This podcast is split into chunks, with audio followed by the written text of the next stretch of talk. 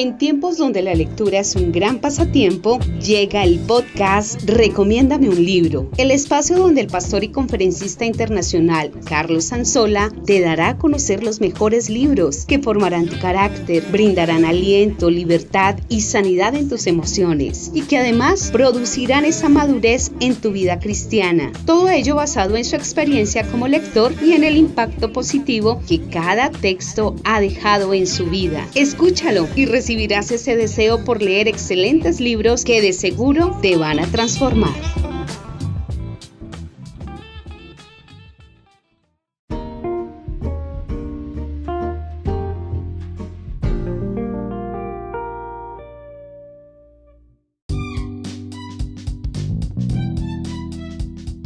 Este es el capítulo número 4 de Recomiéndame un libro. Hoy vamos a estar analizando el libro un pacto con mis ojos del autor Bob Sorge.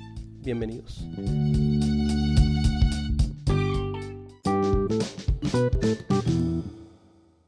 Bueno, el día de hoy el libro es Un pacto con mis ojos del el autor Bob Sorge.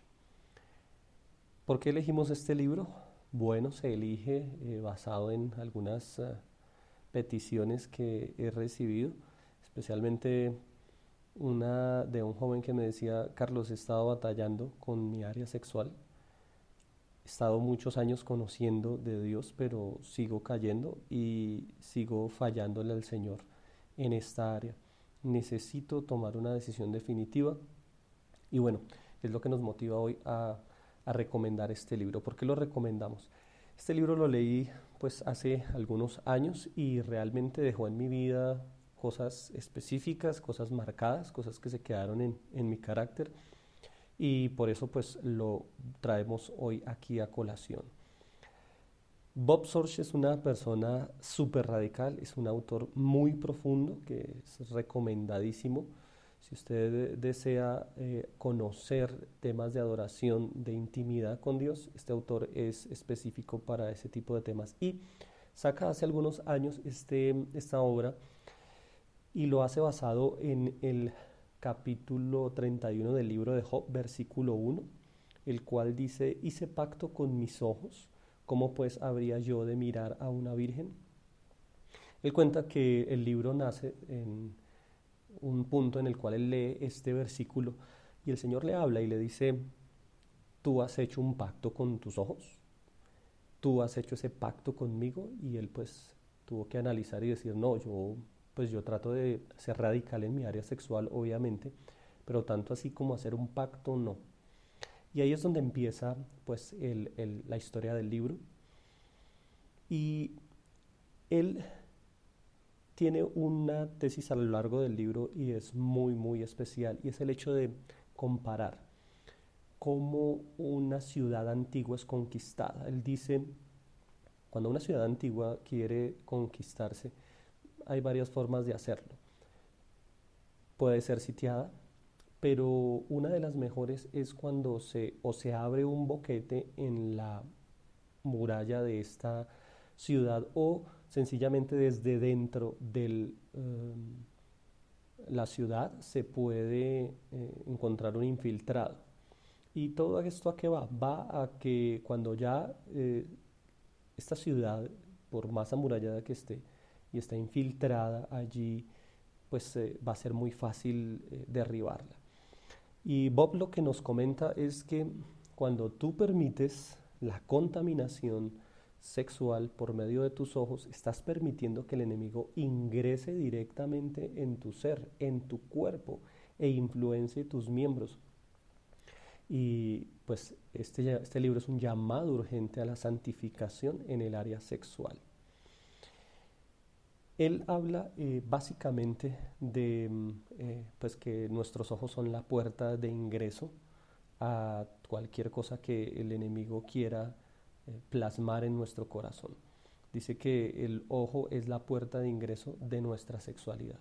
O sea que lo que el ojo permite determina la naturaleza del tráfico que hay en nuestro corazón. Todas las cosas que empiezan a surgir en nuestros pensamientos, en nuestros deseos, tienen una puerta de ingreso y la puerta de ingreso son los ojos. Entonces el ojo abre muchas áreas de deseo en el ser humano, incluyendo las comidas, las bebidas, incluso las posesiones. Jesús dijo en alguna oportunidad, si tu ojo es malo, todo tu ser estará lleno de tinieblas, y eso es cierto. Y es algo con lo cual nosotros somos muy descuidados en muchas ocasiones. Somos descuidados porque no tenemos a veces ningún problema en eh, tomar una revista de catálogo y mirar personas desnudas o semidesnudas, incluso mirando la televisión o viendo una serie. Actualmente muchas series están cargadas de inmoralidad sexual, lesbianismo, homosexualismo y personas que son cristianas pues están allí contaminándose por medio de estos medios porque están dejando ingresar, sus murallas están siendo vulneradas y están dejando ingresar directamente al enemigo dentro de sí. Y esto va a propiciar después una cantidad de luchas, de tentaciones, de cosas que van a llevar poco a poco a una caída sexual. Y eso es lo que muchas vidas están pasando actualmente. Él habla aquí en este libro porque lo habla acerca del pacto. Él, habla acerca del pacto y los primeros capítulos explica el poder que hay en un pacto. Y, y, dice básicamente que es un arma poderosa que nosotros tenemos para ser radicales, para realmente nosotros mm, avanzar en nuestra vida cristiana. Segunda de Timoteo capítulo 3 versículo 1 dice que eh, Pablo le dice a Timoteo, debe saber que en los postreros tiempos ah, eh, vendrán tiempos peligrosos y yo creo, y Bob también lo explica acá, que realmente estamos viviendo tiempos violentos, tiempos peligrosos, y la palabra peligrosos en el griego, palabra, la palabra endemoniado que se usa para una persona endemoniada. Y sí, literalmente, cuando uno ve el mundo en la contaminación que se encuentra, prácticamente es una, es una contaminación endemoniada. Y si estamos en tiempos violentos, pues se requieren medidas violentas también para contrarrestar todo el ataque del enemigo. Una de las cosas que me gustó mucho de este libro que Bob enseña es que los pactos a ti te van a guardar. Cuando tú tienes un pacto, los pactos a ti te guardan, porque los pactos son determinaciones, son principios que tú colocas en tu vida. Son cosas que son inamovibles en tu vida y que son los que van a regir tu vida. Es como las reglas de un juego. A nadie le gusta que cuando esté en medio de un juego le cambien las reglas del juego, porque pues no hay ninguna seguridad. Y ese es un problema en el área sexual cuando tú eres soltero o eres casado o eres soltera. Si tú no tienes principios antes y principios previos, pues eh, en el momento es muy difícil reaccionar. Si tú no tienes principios, por ejemplo, de no estar a solas con una persona que, es del sexo contrario en un espacio cerrado por mucho tiempo, pues eh, cuando te encuentres en medio de esa situación no vas a saber qué hacer porque es muy probable que se genere una situación de tentación. Pero si tú ya tienes una regla previa y es que tú nunca vas a permitir eso, pues esa situación jamás se va a presentar y ese parámetro, ese límite te, va a guardar.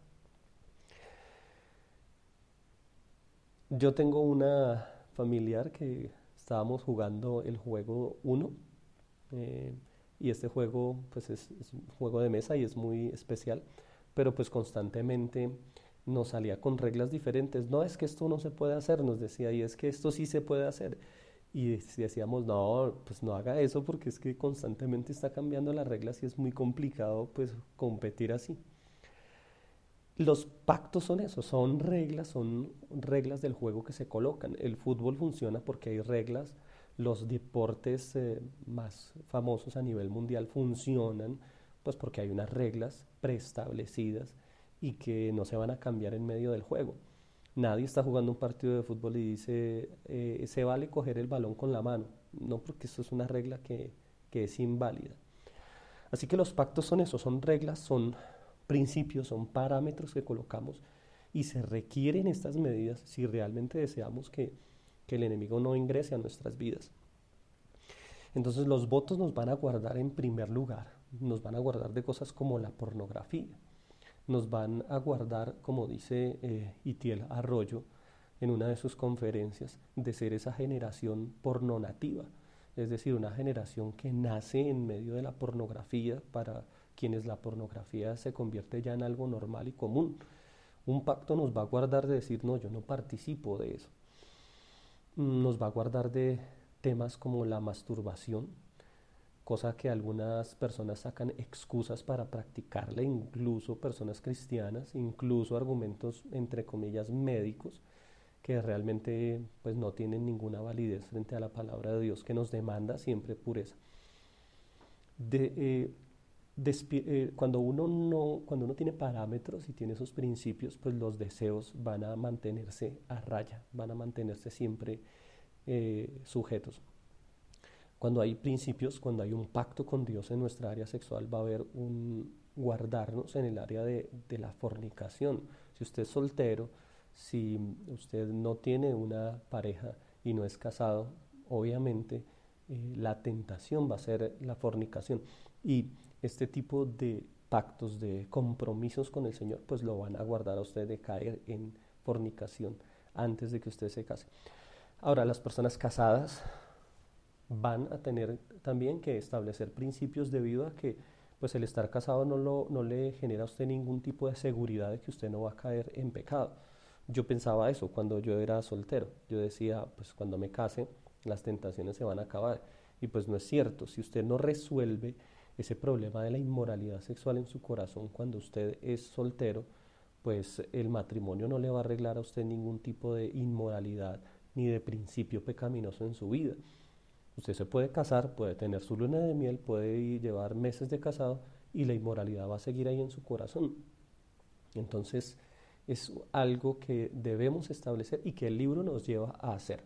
Y yo cuando yo lo estaba leyendo yo pensaba que de plano y en el primer capítulo él le iba a decir a uno, mire, haga un pacto con el Señor por esto. Pero lo que él hace es que lo va llevando uno, lo va preparando a uno y prácticamente en el último capítulo es donde él habla acerca de cómo hacer el pacto, porque en medio del libro le va diciendo a uno, no lo haga si usted sabe que va a fallar, no lo haga si usted no ha tomado una determinación clara y no ha establecido principios claros en su área sexual. Mm, en el capítulo 7 él aborda un tema que a mí me encanta y me pareció muy bueno, pero lo vamos a abordar después de esta pequeña pausa y de este patrocinador que quiere comunicarnos un mensaje. Bueno, estábamos a punto de abordar el tema del capítulo 7, que es el temor de Dios. Fíjese que el Salmo 24.15 dice, la comunión íntima del Señor es con los que le temen y a ellos hará conocer su pacto. Cuando estamos hablando del área sexual y hablando de, de, de caer en pecado, y en esta oportunidad me quiero referir específicamente mm, a los jóvenes que están escuchando este podcast, que son solteros, que están cayendo en pornografía, que están cayendo en masturbación. le estoy hablando a novios que se han sobrepasado en sus caricias y se sienten culpables. Estoy hablándole a personas casadas que saben que eh, están cayendo o en masturbación o en pornografía también y se sienten culpables y no pueden encontrar una salida. Este capítulo me dio mucha luz porque aborda el tema del temor de Dios. Básicamente el tema de caer en pecado y caer en pecado en el área moral, a pesar de llevar mucho tiempo en la iglesia, es un tema de falta de temor de Dios. Es lo número uno.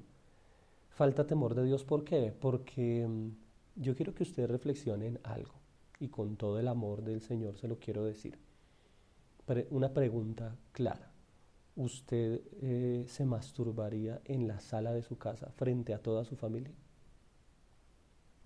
Usted eh, sacaría un video tal vez de pornografía en su celular y se lo enseñaría a sus compañeros de célula.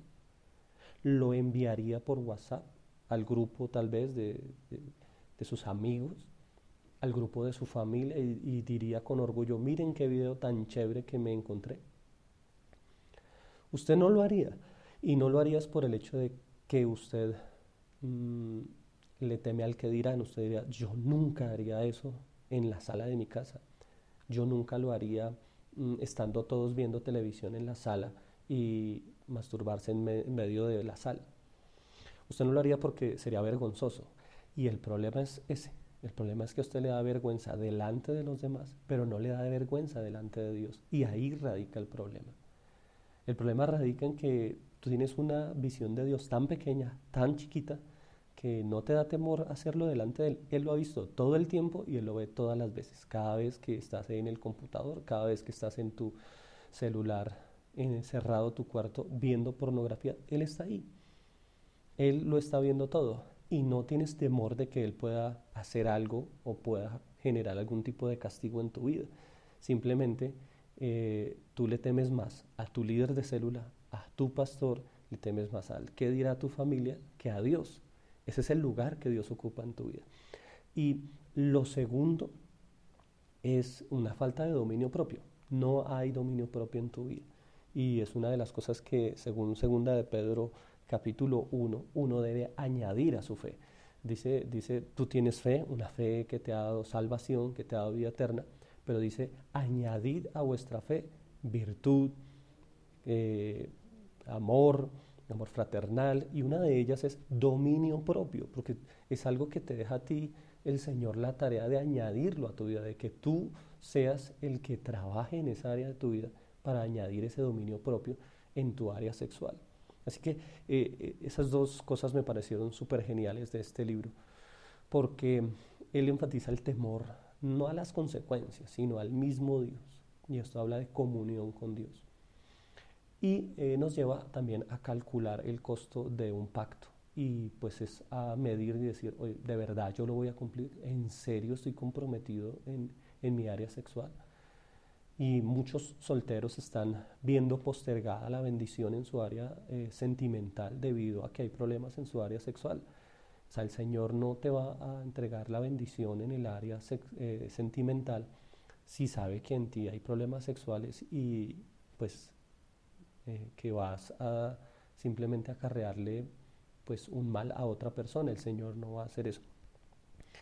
Otro tema que aborda el libro que me pareció muy, muy bueno es el hecho de, bueno, cómo, cómo, por qué, por qué eh, si en los hombres la sexualidad es activada por los ojos, en las mujeres, ¿qué, qué pasa con las mujeres? Y él habla aquí de las mujeres, como eh, las mujeres, obviamente sé que me escuchan que hay algunas que están eh, batallando también con la pornografía, con la masturbación, con temas de lesbianismo debido a, contaminaciones que vivieron en el pasado y temas que no se han resuelto algún, en algunos casos.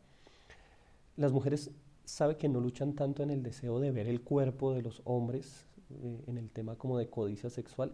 La manera como los ojos de las mujeres funcionan, eh, más que todo, habla aquí Bob Sorge, me pareció tremendo, eh, tiene que ver con el tema de las comparaciones, que las mujeres tienden a mirar en un grupo, siempre que llegan a un grupo de mujeres, quién es la más bella y a compararse con ella. Entonces algunas mujeres sienten que tienen el poder sobre otras cuando saben que están llamando la atención mm, eh, de los hombres o que son, están mejor vestidas o que tienen un mejor maquillaje. Y el deseo pues, pecaminoso en algunas mujeres es de despertar envidia, es, es de ganar la admiración. ¿no? Otra de las cosas que en las que se sienten tentadas las mujeres y por la cual empieza la, tentación sexual es el comparar su esposo, comparar su novio, imaginar cómo sería su vida con el esposo de otra persona, cómo sería su nivel de vida con otra persona. Y bueno, en estos temas el Facebook pues no ayuda mucho porque pues eh, las personas tenemos la tendencia a mostrar lo mejor de nosotros en Facebook y y pues esto genera codicia de todo tipo, envidia, genera hasta frustración, ¿no? De ver que otros sí tienen cosas y, yo no las tengo. Mm, el área sexual es un área que Dios nos dio y es una bendición, pero si se vive dentro del matrimonio. O sea, Dios delimitó el uso de la sexualidad del ser humano dentro del matrimonio. Es un lugar seguro para utilizarla. Y la sexualidad es uno de los instintos básicos que dejó el Señor en nuestras vidas. Eh, Mayer Pierman en la teología bíblica y sistemática, analizando la doctrina del hombre, él habla de los instintos básicos del hombre. Uno de ellos es la comida. A un bebé no hay que enseñarle a comer, él, viene ya con ese instinto de alimentarse. Hay otro instinto que es el instinto de la defensa. Nadie se deja atacar pues de buenas a primeras, siempre tenemos la tendencia a defendernos. Y uno de los instintos que Dios dejó fue el instinto sexual y lo hizo fuerte para procurar la procreación del ser humano. Y es un instinto que es fuerte y que los hombres y las mujeres debemos cuidar este instinto y no despertarlo. Entonces, eh, una de las cosas que hace Bob al final es brindarnos herramientas para guardar la pureza en nuestras vidas. Él habla de orar con la palabra, que es un arma espiritual para orar, para eh, decirle al, al enemigo, escrito está, y poder alejar toda tentación de nuestras vidas. Él habla de meditar en la palabra, debido a que Mm, él da una frase allí y dice, nos convertimos en lo que contemplamos. Y esto es, es, absolutamente correcto. Si tú meditas en la palabra y contemplas al Señor, tú vas a terminar eh, siendo santificado. Mm, él habla del ayuno. El ayuno doblega la carne. Si tú ves que el área sexual te está ganando, si tú ves que el área sexual te está ganando terreno en tu vida, tú tienes que pararlo porque es un problema básicamente de carne de que los instintos de la carne se están, se están levantando. Otra cosa que él dice es pida consejería. El enemigo, una de las armas que utiliza es decirte, no hables porque si hablas, ¿qué van a pensar de ti? Pues, eh, ¿qué vamos a pensar de ti? Pues nadie va a pensar nada extraño de ti, van a pensar que simplemente tienes una tentación, una debilidad, una debilidad en tu carácter y que necesitas ayuda. Eso es lo único que vamos a pensar. Pero el enemigo siempre utiliza eso, el que dirán, no lo hables, tú lo puedes manejar solo. Y esto es algo que definitivamente tienes que romper, tienes que pedir consejería, tienes que hablarlo, tienes que exponerlo y tienes que ser responsable ante alguien para poder salir adelante en esta área. Lo otro es arrepentirse, tiene que haber un genuino arrepentimiento y, y, la palabra arrepentimiento en el griego original quiere decir un cambio de mentalidad. Si tú crees que estás manejando bien tu área sexual, que que tú por tener deseos sexuales puedes utilizarlos y satisfacerlos como quieras, pues estás en una mentalidad errada y equivocada. Es como el policía que sale de su graduación eh, como policía y toma, le dan su arma y sale y comienza a matar personas en la calle.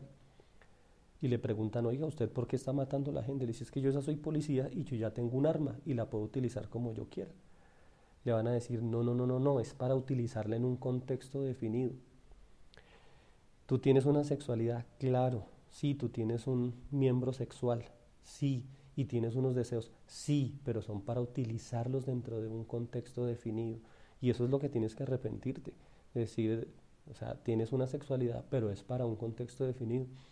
Y lo siguiente es algo que habla Romanos 13, 14. Dice, eh, vestidos del Señor Jesús y no proveáis para los deseos de la carne.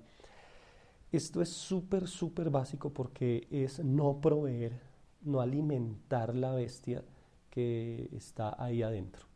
¿sí? Es tomar decisiones radicales tales como sacar el televisor del cuarto para no verlo a, altas horas de la noche, canales prohibidos. Tomar decisiones radicales tales como eh, celular, celular en tu cuarto 11, 12 de la noche, no sé, eh, son decisiones que debes tomar. Había un discípulo que mm, tenía un celular, es jovencito y tenía un celular pues antiguo, de esos eh, Nokia antiguos, que pues no tiene ningún tipo de, no es, un, no, es un, no es un smartphone. Y le preguntábamos por qué no lo tenía y él decía, desde que llegué a la iglesia, una de mis fuentes de contaminación era el teléfono inteligente, porque podía acceder a páginas pornográficas, videos, eh, a cualquier hora de la noche y en cualquier lugar. Dijo, una decisión que tomé es yo no necesito un teléfono inteligente, solo necesito un teléfono para comunicarme. Y bueno, es un método y es un método de santificación y es una decisión radical frente a alguien que quiere salir adelante en su área sexual. ¿Qué hace con un, joven que tiene luchas en su área sexual con un computador en su cuarto? Páselo a la sala, páselo donde todo el mundo esté viendo qué es lo que se está accediendo allí en este computador pero es no proveer para la carne, porque la carne siempre va a estar eh, pidiendo. Ahora, em, las caídas sexuales siempre empiezan porque usted ha proveído para los deseos de la carne. O sea, la carne no se despierta por sí sola.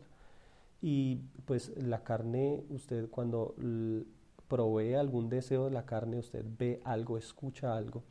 Es como cuando usted va en bajada en un carro y usted pisa el acelerador. Es exactamente la misma acción. Yo voy en mi carro y si sé que voy en bajada, debo ir con freno, no con acelerador. Pero cuando usted ve inmoralidad, cuando usted va por la calle, se contamina, empieza a mirar personas de manera lujuriosa, usted está pisando el acelerador. Cuando usted empieza a imaginarse eh, relaciones sexuales y cosas por el estilo, usted está pisando el acelerador y detener ese acelerador no es fácil. Así que es mejor no pisarlo. Y eso es lo que se refiere Romanos 13, 14 con no proveer para los deseos de la carne, ser radical. Y pues volviendo a la tesis del libro, pues no contaminar nuestros ojos, que es el principal acceso, es la puerta de acceso a, las murallas de, las murallas de nuestra vida. Finalmente él habla de no hacer el pacto hasta no estar preparado, eh, no hacerlo a la ligera y pues a modo de conclusión, queridos jóvenes, mujeres, hombres casados y mujeres casadas que me escuchan, estamos en tiempos peligrosos, como lo dice segunda de Timoteo capítulo 3, y no es un tiempo de andar jugando con Dios, no es tiempo de andar en tinieblas porque dice que el día se acerca y necesitamos nosotros estar preparados, estar preparados para o partir con el Señor, estar preparados para las bendiciones que Dios tiene para nuestras vidas, pero eh, es imprescindible que tomemos decisiones radicales en el área sexual y este libro les va a ayudar muchísimo. Tomen decisiones, tomen eh, reglas, tomen principios claros en su área sexual, establezcanlos y ríjanse por eso. Y sé que el Señor les va a dar la victoria. Finalmente, el temor de Dios. la comunión íntima de Dios es con los que le temen y a ellos dará a conocer su pacto. El Señor le va a conceder a usted el deseo de hacer un pacto en su área sexual si usted realmente tiene temor de Dios. Y es eh, revisar su concepto de Dios y revisar en qué lugar usted lo tiene.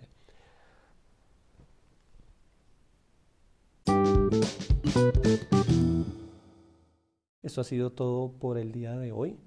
Muchas gracias por escucharnos y pues no quería terminar sin antes darles las gracias por eh, todos los mensajes de agradecimiento, los mensajes de gratitud que han enviado eh, a través de las redes sociales es un aliento para continuar. Muchas gracias por eh, suscribirse a, los diferentes, a las diferentes plataformas de, de, podcast que existen, Spotify, Deezer, em, Anchor, y pues por compartirlo con sus amigos. Varios he visto que lo han compartido en sus redes sociales. En verdad les agradezco muchísimo por esto. Y pues si usted sabe que tiene algún amigo o alguna persona que necesita este mensaje, copie el link y envíeselo a su WhatsApp y sé que esa persona va a ser muy edificada. Es todo por el día de hoy. Muchas gracias y seguimos aquí eh, recomendando excelentes libros.